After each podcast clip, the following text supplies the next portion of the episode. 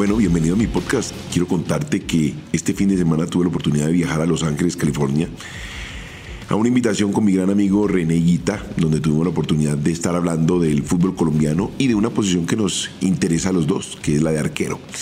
Estuvimos hablando de las características de Kevin Mier, también de Aldair Quintana, y me habla de un chico que en este momento no me acuerdo el nombre, va a dar mucho de qué hablar en el arco colombiano. Pues bueno, bienvenido sea.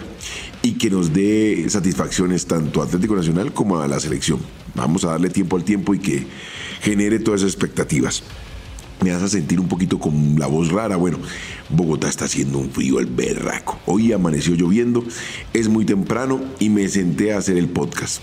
Venía con mucha motivación por lo que ha pasado en el fútbol colombiano, de lo que pasa con los entrenadores, de sus dudas, de los equipos, de los directivos. Pues bueno, acompáñame, miremos, revisemos qué es lo que está pasando en el fútbol colombiano y nos vamos a llevar una idea de lo que puede pasar esta semana, porque América juega hoy en la noche. Footbox Colombia, un podcast con Oscar Córdoba, exclusivo de Footbox. ¿Y qué te puedo decir? Se jugó la sexta fecha de la Liga Betplay.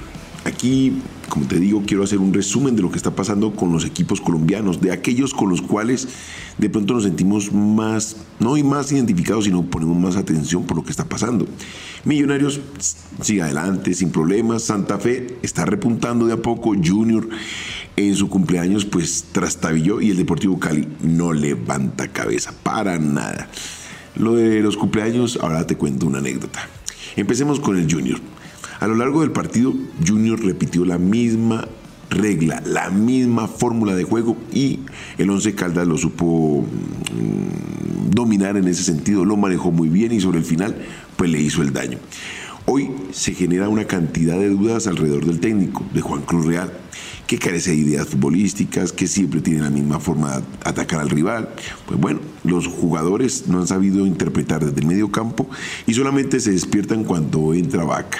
Ahí se ven cosas diferentes en el terreno de juego, pero no le alcanzó.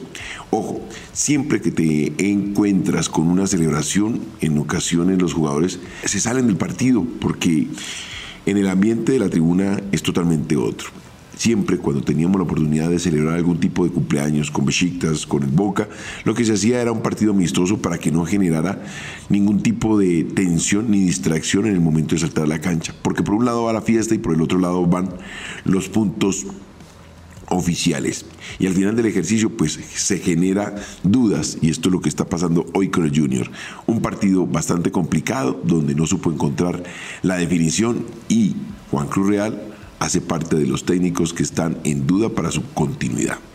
Por otro lado, bueno, hablemos de Santa Fe, jugó contra un Pereira, generó gran cantidad de juego, volumen de juego en la mitad de la cancha. Eh, Arias es un técnico que nos tiene acostumbrados a ese tipo de juego. No nos olvidemos lo que pasaba con el Deportivo Cali, donde generaba una cantidad determinada de oportunidades de gol y al final no se concretaban. Pues en este caso logró concretar sobre el final, pero con una, un, nivel, un volumen de tenencia de pelota bastante alto. Estamos hablando del 60, 70%. Vamos a ver si eso se va consolidando y encontrando que Santa Fe eh, eh, va buscando una línea de juego, no con cinco atrás, sino con cuatro, y eso le permite ser un poco más dinámico en su flujo. En cuanto a Millonarios y Deportivo Cali, una jornada bastante picante por su pasado de Mayer en Millonarios y su presente en el Deportivo Cali. Hoy le echamos la culpa de lo que puede estar aconteciendo en el Deportivo Cali. Es un equipo que no tiene reacción, que tiene muchos problemas a nivel administrativo, a nivel político, a nivel eh, dirigencial y se ve reflejado en el terreno de juego, donde el equipo para nada encuentra soluciones. Y un Mayer tratando de motivar a unos muchachos que por ningún lado ven de qué manera le pueden dar la mano desde la parte futbolística. Millonarios en la suya, toque toque, lleva el balón a un lado, lleva el balón al otro y un Deportivo Cali descuidado. Tuvo algún tipo de forma de juego correcta hasta el primer gol. De ahí en adelante el partido se generó en otro tipo de circunstancias. Un Millonarios más robusto, un Deportivo Cali bastante flaco, que solamente pudo encontrar reacción cuando a Millonarios le expulsaron ese hombre. El líder sigue siendo Millonarios, con una buena dinámica de fútbol, pero hoy más que nunca queda en nosotros la idea de qué pasa con Millonarios en las etapas finales. Hoy Millonarios cabalga sin ningún problema y se encuentra con rivales de poco peso a los cuales va doblegando fácilmente. En cuanto a la continuidad de Mayer Candelo, pues está en duda.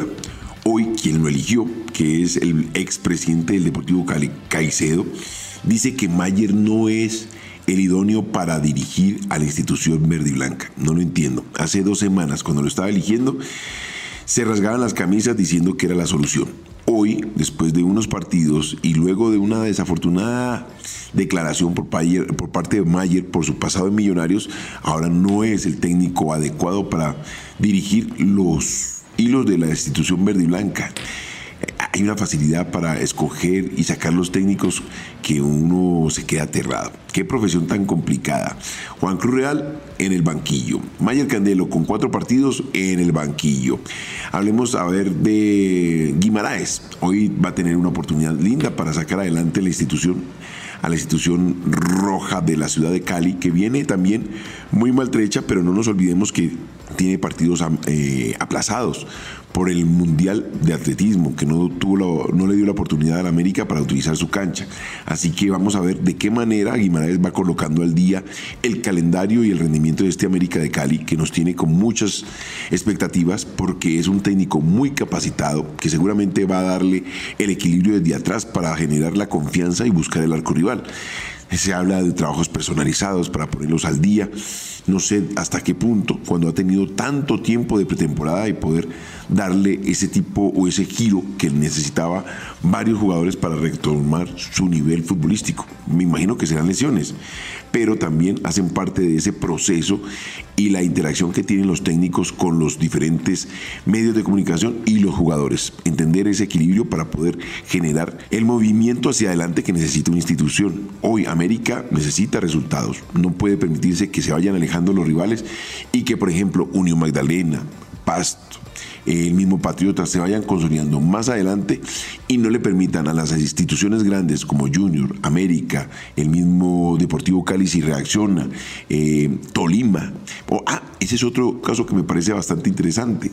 Hoy encontramos a un Tolima muy atrás en la tabla de posiciones a lo que nos tiene acostumbrados. Uno sabe que va a haber la reacción, uno sabe que el equipo tiene un trabajo bastante exigente durante todo el semestre, el primer semestre del año. Ha jugado 40 partidos dentro de lo que significa el torneo Betplay y también la Copa Libertadores. Sabe que Hernán Torres va a saber darle la vuelta a la institución para reposicionarla en el sitio donde todos esperamos. Lo mismo que Atlético Nacional, que ya está encontrando su ritmo de competencia.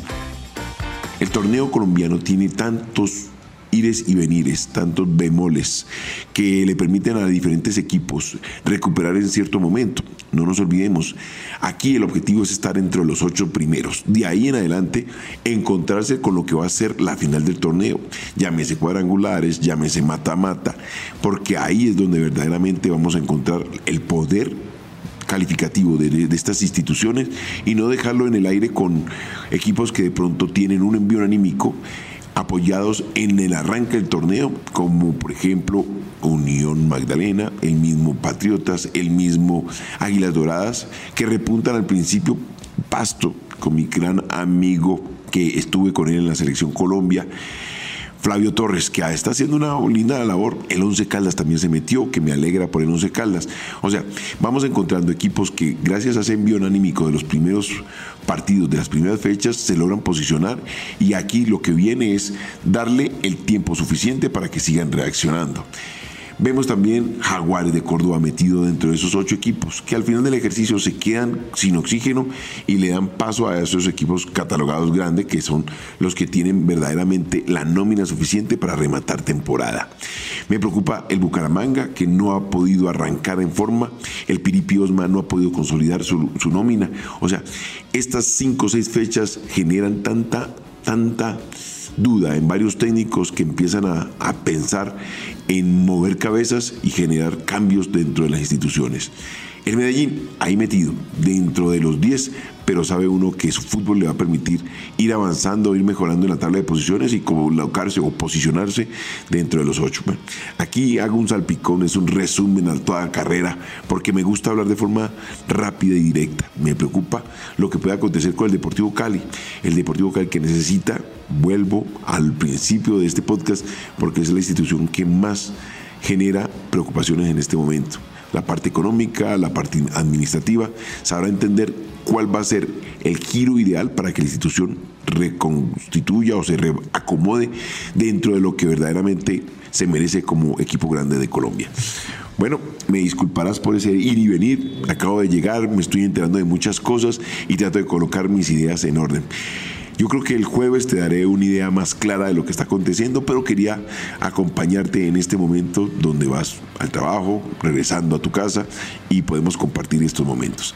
Sabes que me puedes encontrar aquí en Footbox Colombia, que estamos en todas las plataformas, pero somos exclusivos de Footbox. Esto fue Footbox Colombia con Oscar Córdoba, un podcast exclusivo de Footbox.